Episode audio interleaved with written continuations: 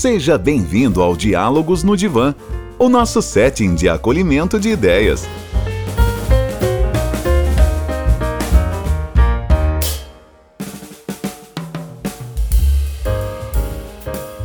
Seres pensantes, eu sou a Tabata Maranhão, psicóloga, psicanalista e a sua host de hoje, mais uma vez no episódio de Diálogos no Divã.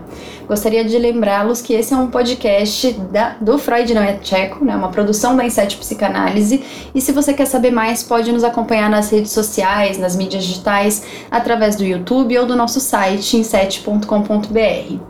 Para participar desse bate-papo de hoje, hoje a gente vai falar sobre políticas públicas e saúde mental, então é um assunto bem interessante, bem denso, e a gente vai tentar transformar isso de uma forma simples, como é o nosso propósito, de forma descomplicada. E para esse bate-papo eu tenho comigo a Bárbara. Olá, Bárbara. Olá, Tabata. Olá, seres pensantes. De, novamente estamos aqui no Diálogos no Divã. É sempre muito bom participar desses, dessas nossas conversas, desse nosso divã virtual.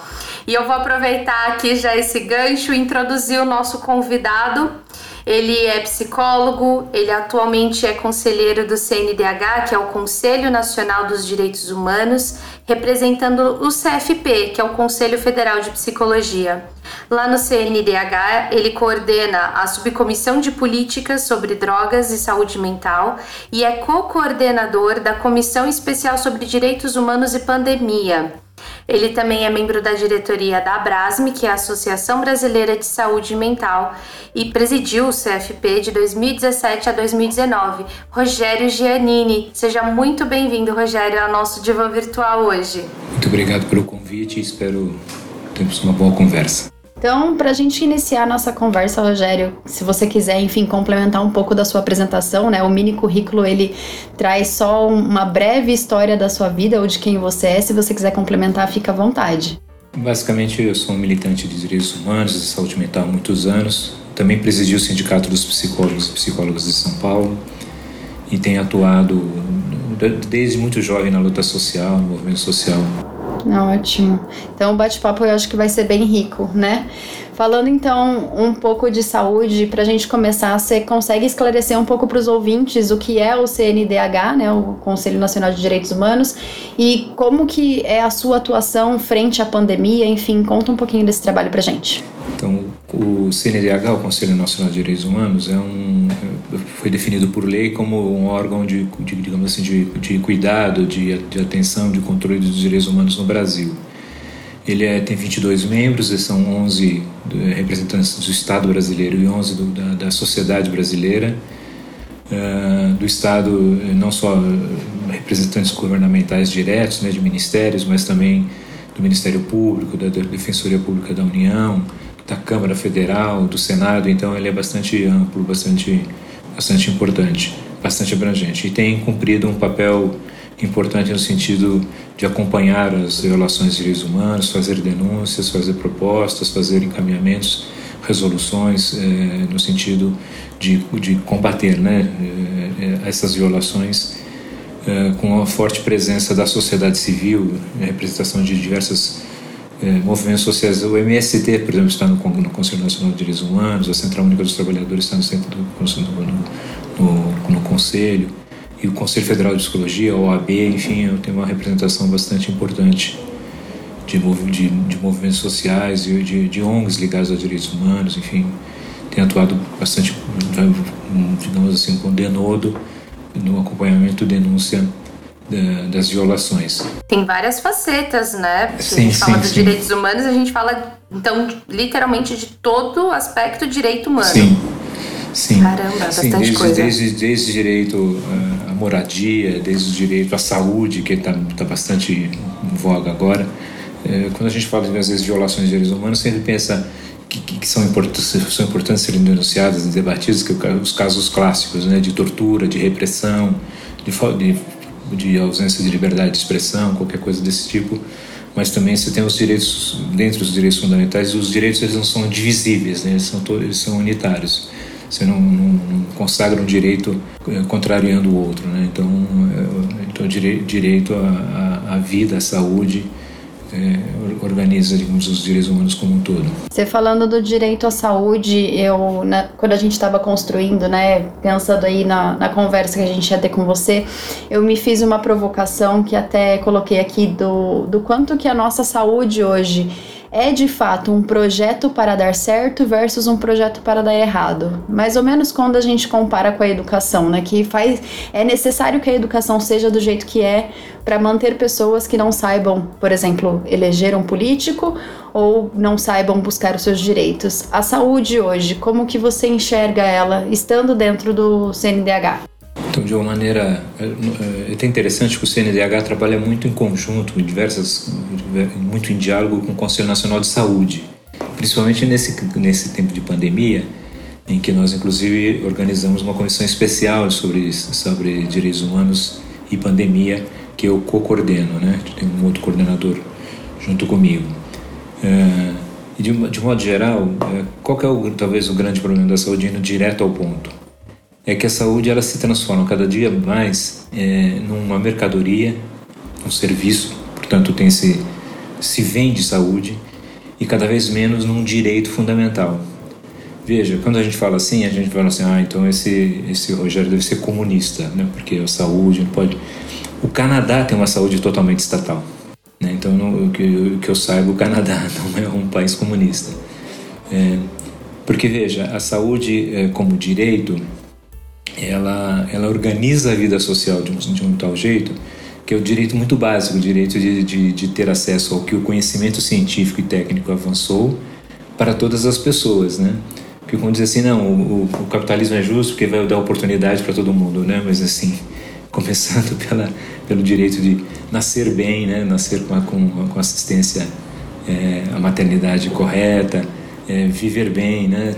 ter, ter acesso à medicação, ter acesso a, terapias, ter acesso a, a processos de construção de saúde. Né? O, SUS, o SUS é exatamente isso, o SUS é essa tradução. Sim. É o que eu estava né? pensando. O SUS é exatamente essa tradução, né? É, uhum. ele, foi, ele foi organizado em 89, mas ele vem de longa, longas datas de discussão, de, de conferências, é, de, de discussões o campo da, do, da reforma sanitária foi se organizando e no Brasil teve um aspecto bastante interessante do SUS que ele se organizou junto com a resistência à ditadura. E muitos médicos e médicas e principalmente médicos sanitaristas é, que, que dialogavam né, com a população, que tinham inserção nas comunidades, organizavam essas duas ideias, a ideia da participação, portanto da democracia, uma democracia inclusive direta, né, que prevê a participação efetiva das pessoas no controle social, que o SUS consagrou na lei, inclusive, é, e a ideia da liberdade e da, da expressão política, etc., da, da própria democracia. Então, o impulso da redemocratização foi muito importante para esse impulso. Tinha um grande consenso de, em relação ao SUS, inclusive entre vários partidos, às vezes até com viés, digamos, político-ideológico mais ao centro, mais à direita, mas que apoiaram a formação do SUS porque essa ideia dessa construção é, de, um, de uma política é, to, é, é, absolutamente horizontal de saúde, né, que consagra o direito de todos e todas a ter acesso ao que mais avançado tem de saúde, é desde o mais avançado e o mais básico, né? Porque a gente percebe que no, no SUS a gente percebe exatamente isso, né? Como importante, como importante a saúde básica, o cuidado é, da, da, da própria prevenção e da promoção de saúde. Mas é, o que, que aconteceu? Na correlação de forças, que a gente costuma chamar dentro, do, dentro da Constituinte, ficou uma brecha para a saúde suplementar, que eram os tais convênios médicos, né? que continuaram organizados e cresceram junto com o SUS, porque eles prestavam serviço para o SUS também. E prestavam serviço não. É, é, o Brasil tem uma estrutura interessante, né? porque você tem assim: você tem o agente comunitário de saúde lá na base, é gente da própria comunidade que visita as casas, conhece o que está acontecendo, sabe quem são os acamados e acamadas, é, é, conhece o que está acontecendo, inclusive em termos de saúde mental, né? Uhum. É, é os medos, as preocupações, é, e, e, percebe o que, que, tem de importante naquela comunidade, o que tem de mecanismos de, de, de, de cuidado naquela comunidade. O mecanismo de cuidado não é só a, a unidade, Pode ser o centro de umbanda, a igreja. É a estratégia saúde da família, né? É a estratégia. É. Você tem isso. E você tem o transplante, uhum. que quem faz é o SUS. É, curiosamente, é, os planos de saúde, por exemplo, nem tem essa, essa, essa formatação de cuidado da saúde básica e nem tem o, as a, o, nem o medicamento de alto custo, nem tem os transplantes. Então, o SUS, o, o SUS faz a ponta e faz a base. E o que é lucrativo fica com a, com a iniciativa privada. Uhum. Interessante. Então, é, e isso, e isso fez com que muitas vezes o, o, SUS, o SUS crescesse mas uh, diversos processos de, de, de, digamos assim, de transferência de renda também para o setor privado. Uhum. O setor privado cresceu e cresceu de uma maneira muito forte. É, e o que a gente vê, por exemplo, antes da pandemia, é, no, no, no, início do ano é, de 2020, uhum. de, existia um, um projeto é, que estava na gaveta do Mandetta, pronto para entrar em processo de votação, que era um processo de privatização da saúde básica. Hum. Como que é isso? Seria um processo de entregar para organizações sociais a, a gestão da saúde básica. Então, as unidades básicas de saúde seriam geridas. Já, já não acontece hoje, por exemplo, o Hospital Albert Einstein, eh, são as, as chamadas OS, né? Isso, mas não é, não é a saúde básica.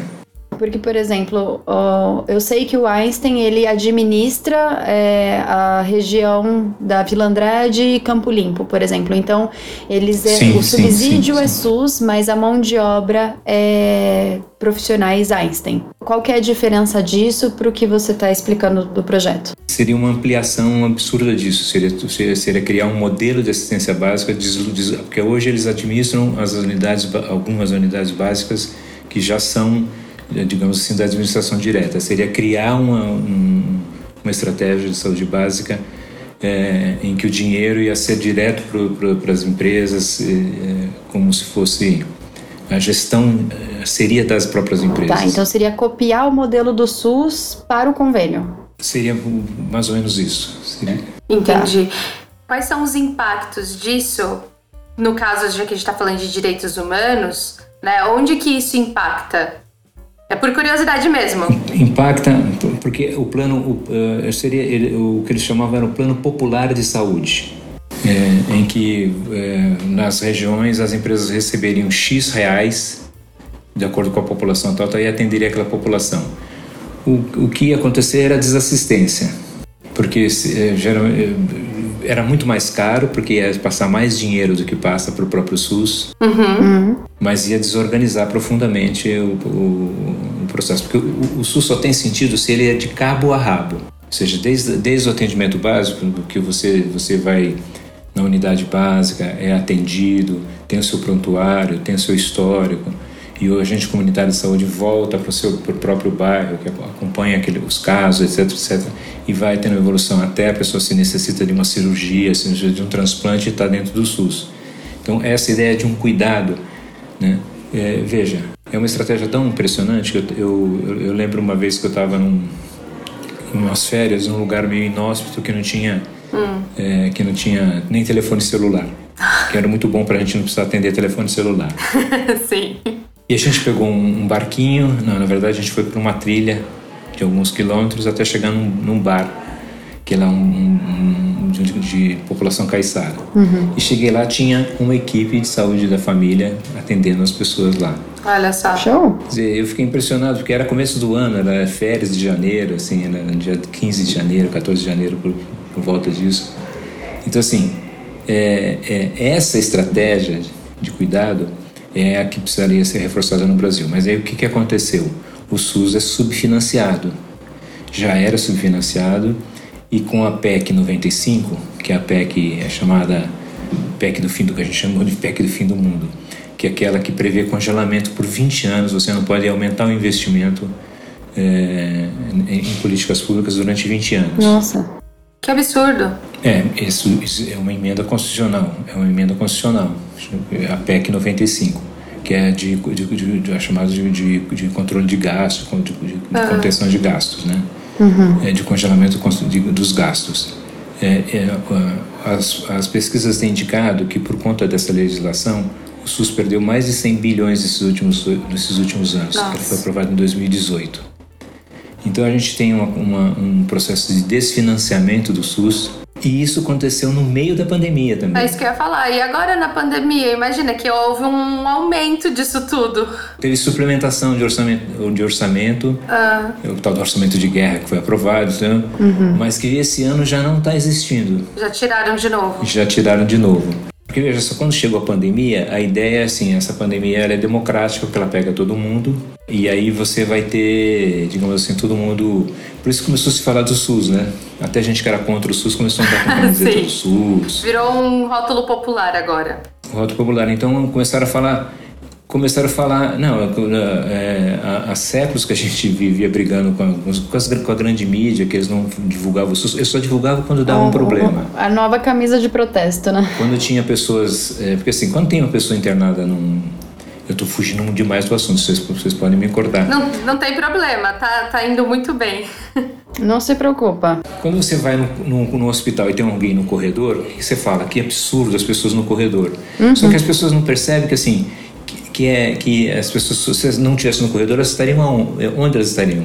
Uhum. No, em lugar nenhum, no meio da rua, em casa, morrendo. Uhum. Então tem um esforço gigantesco de trabalhadoras, trabalhadores, médicos, enfermeiras, psicólogos, todo mundo, todo envolvido para atender, atende em condições precárias. E aí, aí isso é mostrado assim, assim, olha que absurdo. E isso, isso sempre foi mostrado com viés assim, tá vendo? É, olha o que, que o, o, o, o sistema público faz. Uhum. E aí depois tinha uma propaganda de um hospital, que pode ser o Einstein, pode ser o Sírio, pode ser um São Luís da vida, fazendo uhum. propaganda aqui. Uhum. Eles, eles, vão gostar. que mostrava um hospital lindo, maravilhoso, uma hotelaria chiquetésima, etc, etc. Então isso sempre funcionava no meio do imaginário, como assim, o que é público é uma porcaria. Uhum. Então quando falava em privatizar, as pessoas falavam assim, ah, eu vou ter uma coisa igual o Einstein. Entendi. Sim se não for mais ou menos parecido, etc.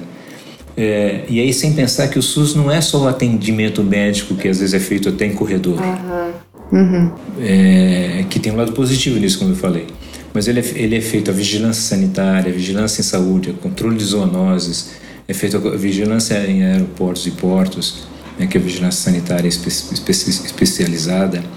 É, ele faz o programa de saúde da família, a estratégia da família. Programas de campanha de vacinação, que não é uma coisa fácil já de ser feita, e com a pandemia isso se intensificou absurdamente. Campanha de vacinação. E aí, então começaram a ver. Aí, aí finalmente começaram a falar nos grandes meios de comunicação do SUS. E falando dessa, de, de, dessas qualidades do SUS, digamos assim, né? dessa abrangência, etc, etc. Que o Brasil tem uma enorme experiência em controle de zoonose, em controle de, em, em, campanhas de vacinação, Sim, vacinando milhões de pessoas por uhum. em, em, poucos, em poucas semanas vacinando milhões de crianças em processos muito mais complicados do que eram da, do que era da própria vacina da Covid, né? Uhum, é, então, na, é, acho que esse esse é o quadro que, assim, de alguma forma, pela primeira vez, os grandes meios de comunicação falaram do SUS. Uhum. Falaram, falaram bem. Falaram bem.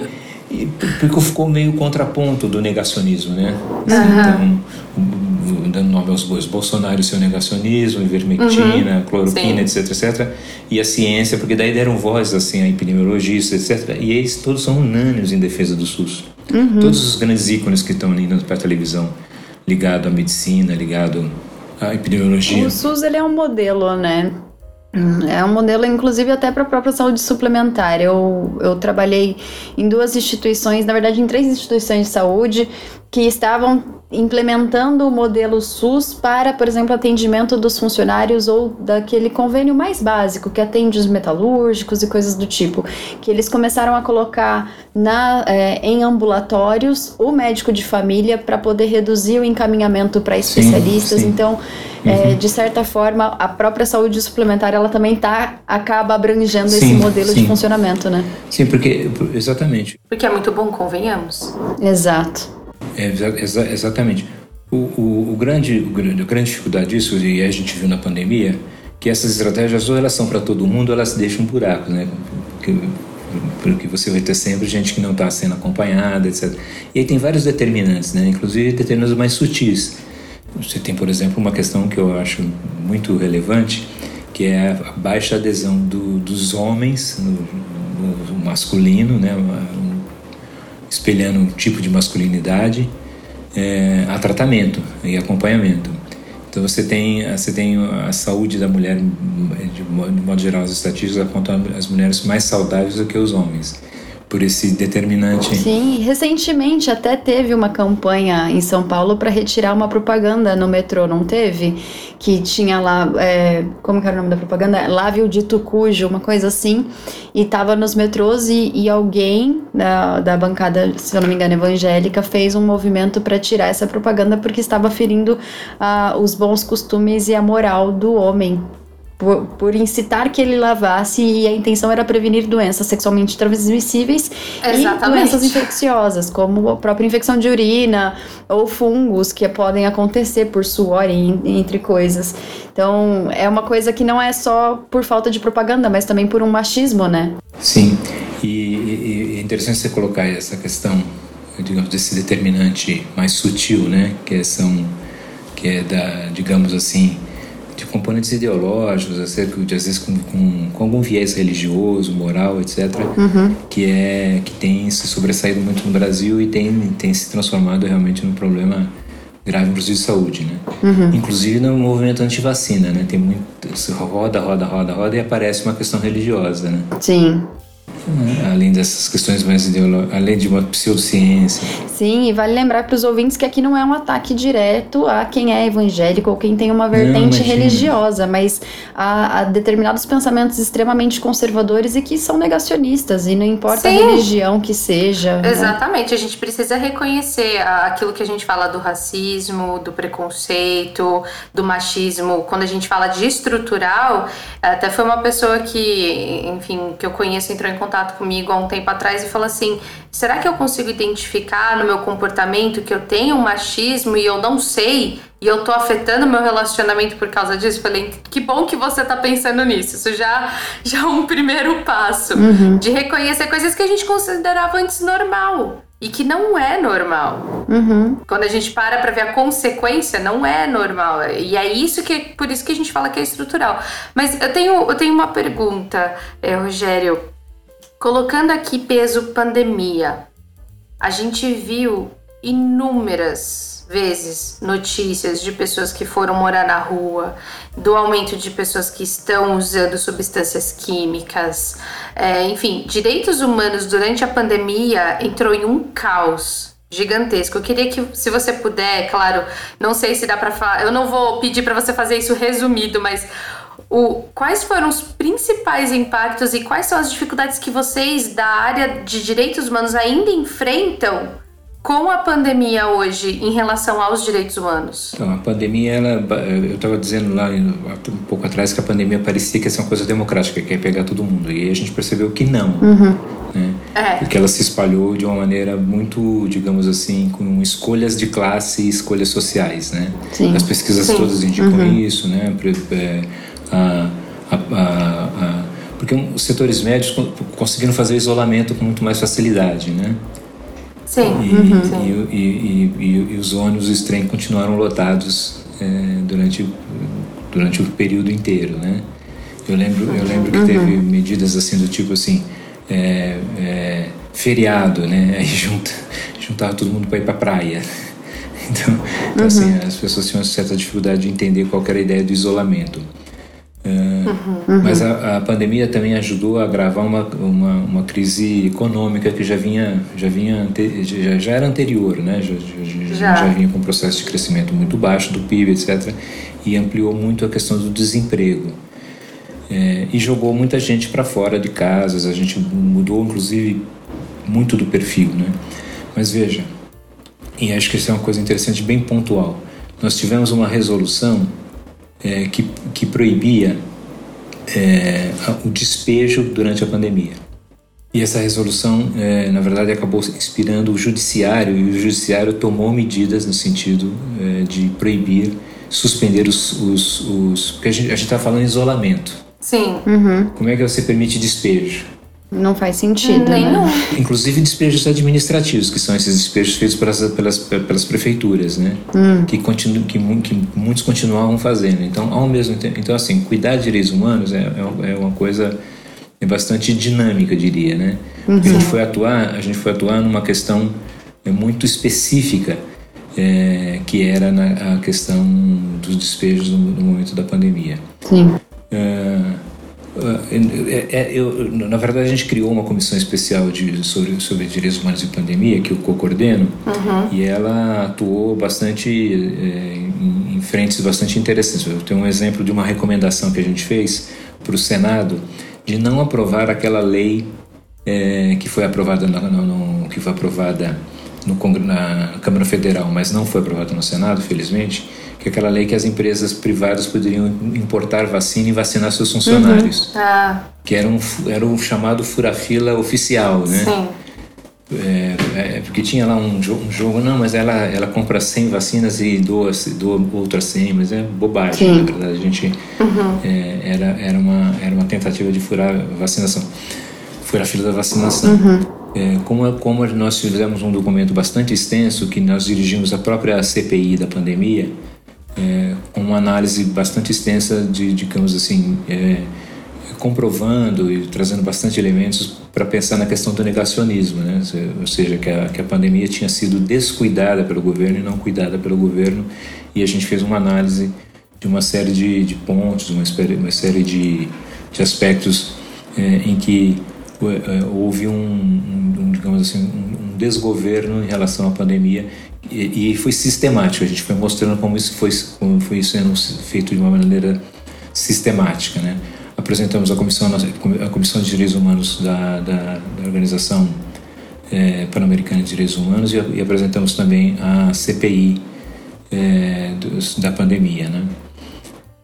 Enfim, a gente tem, tem, tem atuado de maneira bastante importante nesse, nesse campo. Você falou, a gente discutindo sobre né, a saúde, o quanto que ela é importante, e falando também da pandemia, pelo menos a gente que está ali na ponta da clínica, vem sentindo muito isso no discurso dos pacientes com relação ao aumento de casos de ansiedade.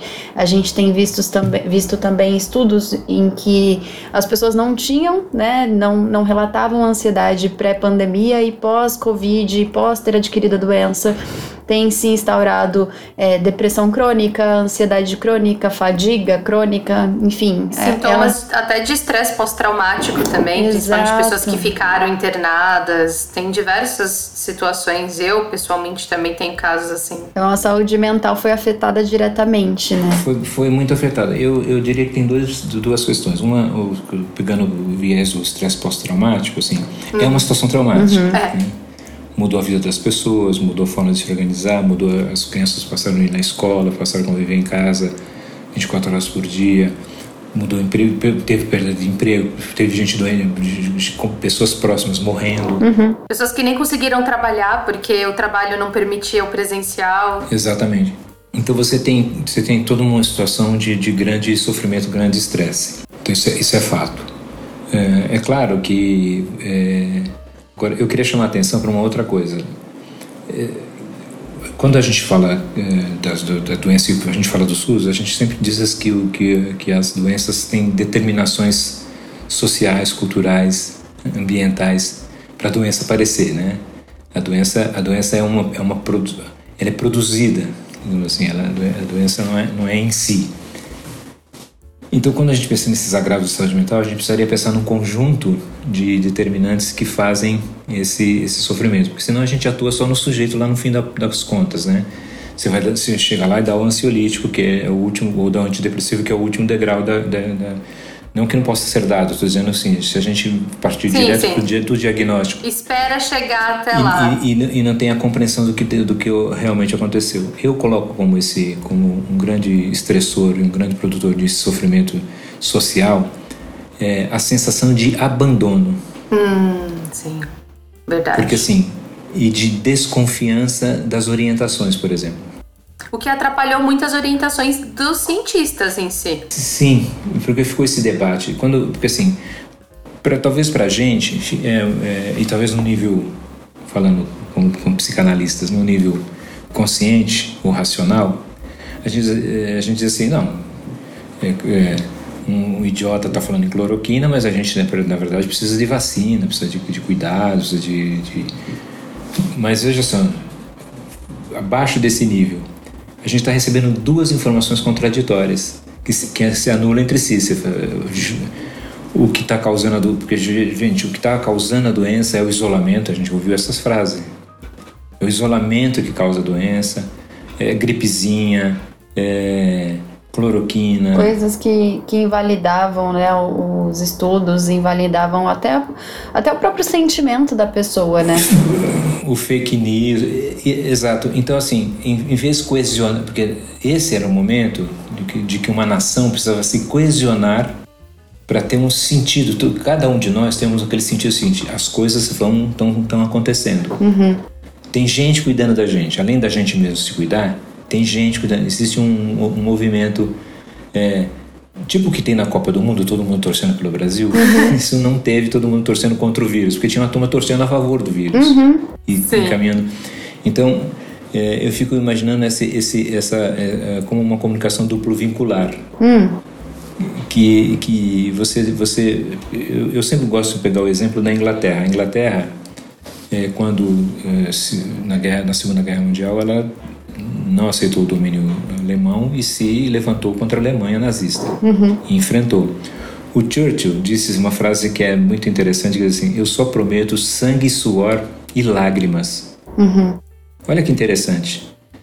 É, não foi lá dizer assim, gente, está tudo bem, é só uma guerrazinha. É. Uhum. Não foi minimizar disse, o que aconteceria, Exato. né? Mas, mas olha a frase assim, eu só prometo sangue, suor e lágrimas. Esforço. É uma frase dedicação e, e, tristeza, né? E sacrifício. Só que assim, ah, as pessoas tinham que ir para abrigo antibomba, era, parece uhum, pandemia. Uhum. Tinha que se isolar, à noite não podia andar, não podia acender luz nas casas, porque aquela iluminação podia servir de, de guia para bombardeio. Uhum. uhum. É, então, é, as pessoas também entraram em situação de estresse, etc, etc. Uhum. Mas existe, não existia, existia essa ideia de coesão. Uhum. De que todo mundo, é, todo mundo é inglês e está todo mundo lutando pela liberdade. Sim. Uhum. Eu, acho, eu acho isso é, importantíssimo quando a gente analisa esse período da pandemia e o sofrimento mental. Sim. O papel que teve, acho que deve ser um campo de pesquisa interessante, uhum. essa ideia do abandono hum. do descaso e do descuido uhum. é, como, como, como um componente estressor fundamental para pensar na, na, na, nessa coisa da pandemia. Dentro dessa linha do abandono, a gente pode dizer então que é uma sociedade abandonada, né? Porque todo mundo se fala, acho que não se fala em outra coisa quando entra em assunto de antidepressivos e ansiolíticos, né? Nós somos o, o país que mais consome esse tipo de, de medicação. medicação. E a minha pergunta né, inicial era o quanto que isso é reflexo da política, mas o que a gente conversou até aqui, isso me parece que é completamente relacionado. Uma não política, na verdade, né?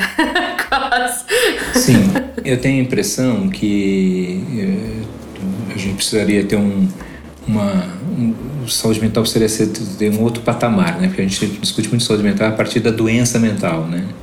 E acho que e, e, um pouco de um certo medo um medo social assim de da loucura etc é, então eu acho isso isso que é uma coisa que o SUS enfrentou também e a reforma psiquiátrica enfrentou quando prega né quando define decide pela desinstitucionalização pela desinternação e criar uma rede é, uma rede substitutiva aos manicômios através dos CAPs e, outro, e outros equipamentos, né? Os consultórios na rua, consultório de rua, residências terapêuticas. Então acho que isso é uma isso entra na outra na outra coisa que eu faço no CNDH, que é a subcomissão de, de políticas sobre políticas de drogas e saúde mental, que, que também tem sido bastante danificada pelos dois últimos governos de Temer e, e, e principalmente de Bolsonaro, né? Tem sido, tem sido sistematicamente desmontado, desfinanciado os CAPs, e, e, e não, não foi, e, digamos assim, desmontando as políticas é, territoriais, de base comunitária. E, e isso dá para ver na ponta, até Rogério, por exemplo, já tive a situação de estar com dois pacientes no meio do, do momento pandêmico que precisavam urgentemente de atendimento psiquiátrico devido à depressão. Os ambos pacientes não tinham condições financeiras para arcar com um plano de saúde ou fazer um pagamento particular de um psiquiatra e não tinha na região deles psiquiatra para atender nem em UBS, nem em AMA, nem em CAPS, não tinha, porque não estava em atendimento. E foi desesperador para mim ver aquilo, porque eu, eu tava lidando com eles dentro daquilo que era possível, mas eu sabia que eu precisava de apoio. Eu não tinha como, eu não posso ser ignorante e falar, não, só como psicóloga, como psicanalista eu vou tratar e vou cuidar de você. Não, eu, eles precisavam de um acompanhamento ali, era necessário uma intervenção até com, com medicamento. Mas não tinha. E eu lembro que na época eu tava fazendo pós lá na Santa Casa, lá é um braço do SUS. E eu lembro que eu tava tendo aula justamente com uma das professoras que era da, da aula da psiquiatria. Eu virei e falei assim: me abre, por favor, dois leitos, porque eu vou precisar internar duas pessoas. E ela falou assim: a gente pode tentar, mas pensa que eles são só os dois, com mais outros mil, 10, não sei quantos que existem na fila querendo a mesma coisa. E eu, me senti a pessoa mais impotente do mundo. Então, isso que você fala do impacto de, do que, que o governo, infelizmente a gente usa o termo desgoverno, né? O que isso gerou para seres pensantes, vocês não têm noção o desespero que é você ver uma pessoa adoecida, agravando e você não saber o que fazer, você não ter onde correr. Enfim, no fim deu tudo certo, conseguimos um, que eles fossem deslocados para outros atendimentos em regiões próximas, mas que pudessem de alguma forma ter algum atendimento. Só que é. A gente olha isso e fala: ah, não, a gente aqui conversando não, não parece, a gente não consegue trazer o impacto disso quando a gente coloca numa realidade. Depois que eu vivi isso, com os meus pacientes, eu admito que meu olho, minha perspectiva, minha opinião mudou muito em relação a, a, esse, a esse assunto. Então, quando eu, você foi falando, eu fui lembrando dessa experiência, me, me deixou muito claro a necessidade de termos políticas muito bem estruturadas. Claro, isso dá muito trabalho, sabemos. Então, por favor, se interessem pelo trabalho. Precisamos de pessoas Acredito que você, Rogério, tem, precise de pessoas que se interessem pelo assunto, que se interessem por isso. Pela P causa, né? Né? Eu sou muito otimista em relação a essas coisas, sabe? Porque assim, uh, porque quando a gente fala de, de, melhorar a saúde, etc., você tem uma estratégia mais geral. A gente, o, o que fazer todo mundo sabe. Né? Todo mundo pode dizer assim. Existe bastante digamos, conhecimento embar embarcado nessa história. Tem muitas as pessoas, a história já sabe, a gente sabe muitas coisas que precisam ser feitas serem feitas. Uh, aí as pessoas falam assim, ah, mas isso custa dinheiro. De fato, custa dinheiro. Uh, tem, tem dinheiro para fazer isso? E, certamente tem, talvez não todo o dinheiro necessário, né? Porque uhum. o Brasil precisa crescer, voltar a crescer, inclusive para ter superávit, etc., para poder se desenvolver. Mas é, eu tenho discutido muito que o, que o, o campo da saúde, você tem o setor saúde, ele é um setor é muito interessante, porque assim, ele emprega muita gente. Então, qualquer investimento que você faz em saúde, você emprega muita gente, uhum. porque a saúde é feita por gente uhum. e por muita gente, né? Você pega um, um hospital, um, um pronto-socorro, um posto de saúde, você tem desde a pessoal de limpeza até o especialista top de não sei das quantas. Uhum. Então você tem, você emprega muita gente. Depois, você precisa desenvolver algumas coisas. Hoje, o Brasil importa 95% dos medicamentos. Nossa. Nossa. A gente quase não produz. E o que quando produz, produz com IFA, o que é o, o, o ingrediente farmacêutico ativo, importado. E, e aí, assim, mais de 90% é tudo da China. É, é engraçado essa coisa assim, né? Uh, tinha aquela coisa contra a China, contra a vacina chinesa, só que os remédios que são feitos, inclusive a cloroquina, é que tem princípio ativo vindo da China. Que coisa, não? Então, assim, se você estruturar esse serviço, tiver investimento, você pode criar uma indústria nacional de medicamentos que esse número já foi bastante diferente há, há algumas décadas atrás. O Brasil, o Brasil tinha um grande parque industrial ligados a medicamentos, etc. Grandes laboratórios mundiais tinham sede, tinham é, plantas aqui no Brasil, né? É, isso foi se deteriorando uh, com o passar do tempo. Então, assim, você pode ter um programa de, de desenvolvimento econômico que, que olhe estrategicamente é, para, o, para o campo da saúde. para esse grande campo, esse grande mercado da saúde que existe. Você geraria muito emprego e você geraria empregos, inclusive na indústria farmacêutica, na indústria de equipamentos. Uhum. Então, assim, é, eu acho que se, se tivesse. É, hoje a gente não pode pensar só num plano, digamos assim, na técnica de, da construção do mecanismo de assistência, né? Unidade básica, referência contra referência. É, né, isso tudo já tem bastante experiência, programa de saúde da família, controle de zoonose, controle de vigilância sanitária, etc. Isso tudo já tem experiência. O que precisa é, é corrigir problemas, aperfeiçoar, evidentemente, sempre, sempre tem margem para isso, mas englobar isso num grande, num grande projeto de desenvolvimento do Brasil e de retomada de um, de um Brasil razoável, né? Que aponte. A gente está falando do desamparo da pandemia, mas tem esse desamparo do futuro, né? Essa sensação de que é, num, num determinado tempo muitos muitos jovens, inclusive de periferia, tinha essa coisa assim: agora posso estudar, tem ProUni, etc, etc. Vou, vou, né? Eu vou sair da minha sina, né? De, de, de ser de ser pobre ou, ou de estar trabalhando em serviços, trabalhos duros, trabalhos manuais, sub, subemprego, etc e vou ter uma perspectiva de, de, de, de, de ter uma formação universitária, etc. É, com esse apagão geral né, do futuro do Brasil, essa, essa, esse desânimo que dá, desemprego aumentando, etc., é, também você tem esse desamparo em relação ao futuro. Né? O futuro é uma, uma espécie de nuvem que a gente não consegue distinguir o que, que exatamente o que, que é, e, e por isso também desanima muita gente. Né? Então acho assim, mas eu acho que saúde é um. Eu, eu, sou esperançoso em relação à saúde, porque eu acho que saúde pode inclusive dinamizar a própria economia do Brasil, pode, pode, pode se transformar num campo bastante interessante para o próprio desenvolvimento geral do, do, do, país. E você acredita que. Acredita não. O, o que, que você pensa? Você acha que as pessoas não têm interesse, falando do ponto de vista da população ou de quem está aí se formando para atuar? É, em alguma área profissionalizante.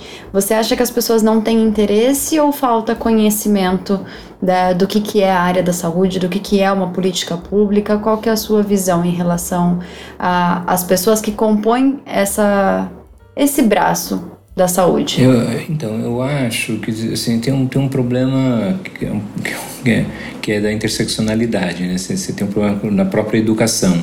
Hum. Né? Eu acho que é, pensar políticas públicas devia ser um assunto desde o, desde o do primário, né? Assim, do, do, denunciando a minha idade, né? chamando ensino fundamental de primário. Uh, e acho que, acho que é uma... E é um debate que não corre solto, livre na sociedade, né? Eu estava uhum. falando agora há pouco, é, são muitas causas, mas eu apontaria, é, um, acho que essa questão da educação, é, eu, eu apontaria também os meios de comunicação. Eu estava falando exatamente assim, durante décadas os meios de comunicação só falavam mal do SUS. A primeira brechinha que teve para falar bem do SUS foi agora na pandemia. Uhum. Por conta da, inclusive por conta da disputa com negacionistas. Talvez se, se tivesse um governo não negacionista, não, não falariam bem do SUS, uhum. Né, porque ele era, era um pouco uma contraposição. Então esse debate não flui na sociedade, né? A gente a gente tem uma determinação ideológica que tem que o tempo todo tenta colocar o que é público com uma coisa ruim, pesada, uhum. é, difícil, é, não, lenta. E aí o que é privado é dinâmico, é isso, é aquilo, é aquilo, né? Então a gente uhum. sempre tende a, a, a, então tem um, um, corte ideológico muito muito é, não importa quantos exemplos você dê, etc, de que isso não é verdade, as pessoas sempre vão dizer, ah, mas o meu, meu primo trabalha numa empresa privada e o meu outro primo trabalha numa empresa pública, não funciona, o Banco do Brasil não funciona. Uhum. Uhum. E aquelas coisas todas. Né? É, então tem um, tem, eu acho que tem esse esse viés, falta esse debate fluir melhor, né? Uhum. Por exemplo, as pessoas é, é, é bem engraçado, né? Porque as pessoas falam mal do, do serviço público, mas as, a, a, quem segurou a, a pandemia mesmo foi, foi o exército de trabalhadores públicos inclusive que, que, por ter estabilidade pode denunciar as falcatruas, certo? Uhum. Porque esse é um dos grandes problemas. Quando a gente fala dessas privatizações que o Estado abre mão da gestão direta e, terceiriza, uhum. ele volta a ter a lógica de contratar quem ele quer contratar e demitir quem ele quer demitir, né? Ah, abre precedente. Uhum. Tem, tem essa coisa da, da, da digamos assim, da, dessa impessoalidade do Estado que fica comprometida. Uhum. Mas eu sou otimista, eu acho, acho que a gente tem um processo eleitoral, volta a discussões mais macro no Brasil, Uhum. os candidatos voltam a apresentar sua proposta. Eu acho que a pandemia não resolveu os problemas, mas colocou questões importantes, acho que colocou, colocou em debate tanto a questão da ciência como a questão do próprio SUS, do serviço público, né, do bem público. Enfim, acho que essas coisas acabam, vão, vão surgir, vão reverberar. E vamos viver um período também profundo de luto, né? Já, já são 640 mil pessoas mortas. Já estamos. Claramente a gente tem uma, uma família que não tem um, um, um falecido da pandemia, né? Sim. Espero, inclusive, que a gente não esqueça, né? Que a gente não promova o esquecimento, Não. mas que a gente, De que a gente forma promova alguma. Que a gente promova a memória eh, e a reparação, né? Uhum. É, é- é preciso ter justiça, né? Eu acho que não, não, não dá para não dá para um ministro um ministro é, mandar é, cloroquina para o Brasil inteiro, mandar o exército fabricar cloroquina quando todo o mundo inteiro, a ciência inteira falando que não presta para nada e se gastando dinheiro com isso botando as pessoas em risco, inclusive porque não era um placebo, né? As pessoas ah, se, se não fizer bem, mal não se não fizer bem, mal não faz. Não. Não é verdade. Era uma Sim. medicação Primeiro- que tinha efeitos colaterais e tem, é. É, é remédio. Remédio é remédio. Pla- Placebo é quando é o, a farinha só. E é um placebo, O açúcar. E ele não é placebo em, é, não é, não é placebo em si, ele é só placebo no, no experimento, né? Porque se você pegar uma, uma balinha e comer, Ela tem alguma alteração no seu sistema. ela não é, é uma, ela, ela, ela é uma, ela é uma balinha. Exato. Agora, se você diz, se diz para a pessoa que aquilo é um remédio, então dentro daquele, daquele ambiente controlado, daquela, daquele experimento controlado, ele é placebo. Então, cloroquina não era placebo. Sim. E faz mal sim, como ivermectina faz mal, etc.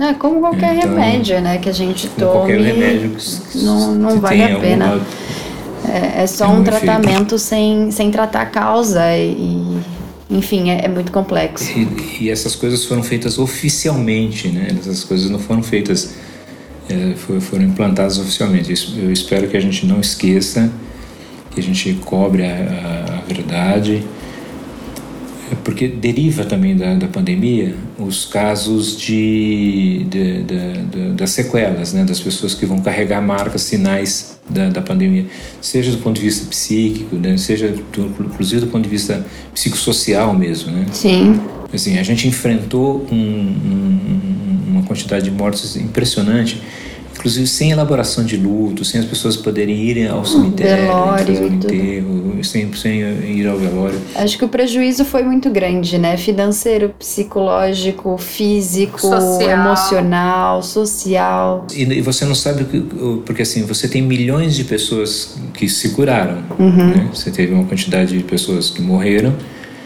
Né? Os dados oficiais falam acho que em 30 milhões, uma coisa assim, mas esses, provavelmente o dado é maior. Uhum. Mas as pessoas que sobreviveram têm desde as sequelas mais graves, pessoas que estão paraplégicas, Uhum. né? É, até até esses, uma quantidade enorme de sintomas. É, Outro dia eu contabilizei num artigo 46 sintomas Nossa. de, de ligados a, a, a, a, co- a pós-Covid. Sim. É uma coisa muito, muito delicada, Inclusive né? neurológicos, né? Neurológico, sim, que, Uhum. que é a, discussão da, da ansiedade ou da depressão, sendo que a pessoa nunca teve histórico e de repente está com uma depressão Sim. e, e- e alterações neurológicas, né? É uma coisa muito, Sim. muito É, delicada. se perde o olfato, né? Sim. Assim, é, é- é- O paladar é que não nervos, né? retorna. É, o paladar. Então assim, e a gente, então assim, olha, veja que tarefa que nós teremos, né, na saúde pública no Brasil.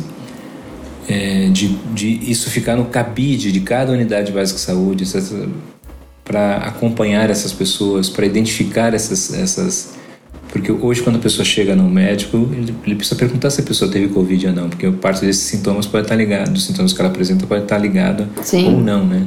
Sim. Então, e a gente não sabe nem quantas exatamente pessoas estão sequeladas. A gente sabe que é um número grande. E um número maior do que o de mortes. A gente está falando em 600 mil mortes. Sim, a- até das pessoas que acabaram pegando a doença não foram fazer o exame. Por exemplo, eu mesma no começo desse ano eu peguei um, uma gripe que suponho, né, que seja Omicron, mas por que que eu suponho? Porque em consulta com uma médica ela falou assim, você tá bem? Falei, na medida do possível, sim. Não tô com febre muito alta, não tô com falta de ar, mas tô com esses sintomas que eram todos da doença. Ela falou: bom, então se você tá assim, foi na segunda semana de janeiro, onde também teve um pico absurdo. Ela falou: se você tá assim, não vai. O, o, pronto atendimento está bombando de casos muito graves, vai acompanhando, o ciclo é de sete dias, fica dez dias em casa e tá tudo certo. Então tem casos como o meu, do meu marido e de tantas outras pessoas que não foram notificados né? Então a gente de fato tem uma subnotificação não para mais, Esse é o problema. mas para menos. Provavelmente os casos são muito sim, maiores. Sim. Mas fazendo uma última pergunta, Rogério, é, eu queria saber o, o, que, que você pensa ou, ou qual que é a sua mensagem para o papel da psicologia e dos psicólogos neste cenário. Então, eu, eu falar para assim genericamente para todos os psicólogos, psicólogos é meio difícil. Eu acho que para a psicologia de modo geral, que ela continue digamos, com a sua visão crítica, eticamente embasada, tecnicamente sustentável, cientificamente é, garantida, digamos assim, uhum. e continue tendo esse olhar sobre a sociedade buscando um, o, o, um, o, que é um pouco além, né, que é o dever de todo cientista, né, buscando a verdade a partir não só das aparências, mas buscando outros determinantes. Acho que a psicologia tem, já tem feito esse papel uhum. é, há, há, bastante tempo, né? Em, em, temas importantes como a questão da sexualidade, é, impedindo que as pessoas utilizem a psicologia para, na verdade, ratificar os seus preconceitos e seus e, as, e justificar as iniquidades. Sim. Então as, as crianças não aprendem, não é porque elas têm problema, elas não aprendem porque o sistema de educação é falho, tem falta investimento, falta formação, etc, etc, etc, né? É, não é porque a criança tem um problema. É por isso a minha provocação no começo. Será que a, gente, a nossa saúde pública ela é um projeto, assim como a educação para dar errado, ou é algo que foi bem projetado e a gente não tem uma execução adequada? Fica aí um, uma reflexão. Eu tenho a minha opinião. Eu acho que é um projeto para dar errado. Eu acho que isso serve a alguém ou alguma coisa. Mas isso eu acho que é discussão para um outro bate-papo. Senão a gente entra muito aqui em políticas e não é muita intenção. Então, só concluindo o que eu estava dizendo, o raciocínio. Claro. Então, assim, a psicologia tem, tem essa contribuição. Então, quando, ela, quando ela se nega a, a ser a, a ciência que justifica iniquidades, né? Uhum. Então, a criança que não aprende não é porque ela tem problema, é porque tem um sistema educacional falho. É, o jovem negro que se sente mal é porque ele realmente é, ele é realmente é perseguido, ele não tem nenhum sintoma uhum. paranoico, não. Ele tem, ele, ele, ele, é, ele é parado nas esquinas mesmo, né? Então não é paranoia. Ou seja, eu estou pensando nessa psicologia que não, não, não se renda a, a, a, a digamos ao assim, senso comum, né? Ao senso comum né, que, ela, que ela continue produzindo visões críticas. Eu acho que uh, a, a, psicologia avançou muito no Brasil com as políticas públicas. Acho que reconhecer isso é importante. Uhum. Não só as políticas de educação que permitiram a formação de mais psicólogos e psicólogos, mas as políticas públicas que empregam psicólogos e, na verdade, uhum. criam uma psicologia nova, né? Então, os psicólogos que foram para o CAPS, eles não sabiam trabalhar em CAPS, eles foram, eles foram aprender, aprender a, a, eh, esse novo trabalho, foram aprender a fazer reuniões, foram aprender a fazer assembleias, porque o CAPS tem uma assembleia, né? Que tudo é decidido em comum, etc. E isso é um mecanismo de, de, de, de digamos assim, previsto como se fosse o tratamento, né? Porque a, a democracia é, e a liberdade, ela, ela é terapêutica, né? É, então, o, os psicólogos foram para as escolas, agora, inclusive, tem uma legislação que, que permite a presença de psicólogos e psicólogos na escola. Espero que eles vão lá contribuir para a melhoria dos processos de ensino-aprendizagem, uhum. etc. Acho que é isso, acho que tem muita, muita tarefa para psicologia. Tem bastante trabalho mesmo. E Com certeza. Para colocando, aproveitando já que você deu uma ótima finalização, eu não vou acrescentar o que você disse, apenas por minha consideração também sobre essa discussão, que possamos nos informar mais da forma correta e participar mais de dessas causas que valem a pena, porque a gente está falando não de outras pessoas, estamos falando de nós. Nós também fazemos parte do grupo que usa esses direitos humanos. Então, a gente está uhum. muito mais do que inserido em tudo isso. É muito fácil falar quando a barriga está cheia. Com certeza. E então eu quero agradecer, Tabata, Rogério, foi muito legal essa discussão. Agradeço mesmo e seres pensantes, espero que vocês tenham gostado desse nosso divã, dessa nossa desse bate-papo muito legal que abriu mais ainda a minha visão, minha perspectiva sobre direitos humanos, sobre nossa saúde pública e políticas. Excelente, obrigada Bárbara, obrigada Rogério mais uma vez. E seres pensantes, se vocês quiserem mais informações, se quiserem o Rogério novamente discutindo outro assunto ou a gente entrando mais profundamente no que a gente discutiu hoje, por gentileza, comentem nas nossas redes sociais, mandem mensagens pra gente. Ficaremos muito felizes em responder e chamá-lo novamente. Não sei se o Rogério vai aceitar de novo.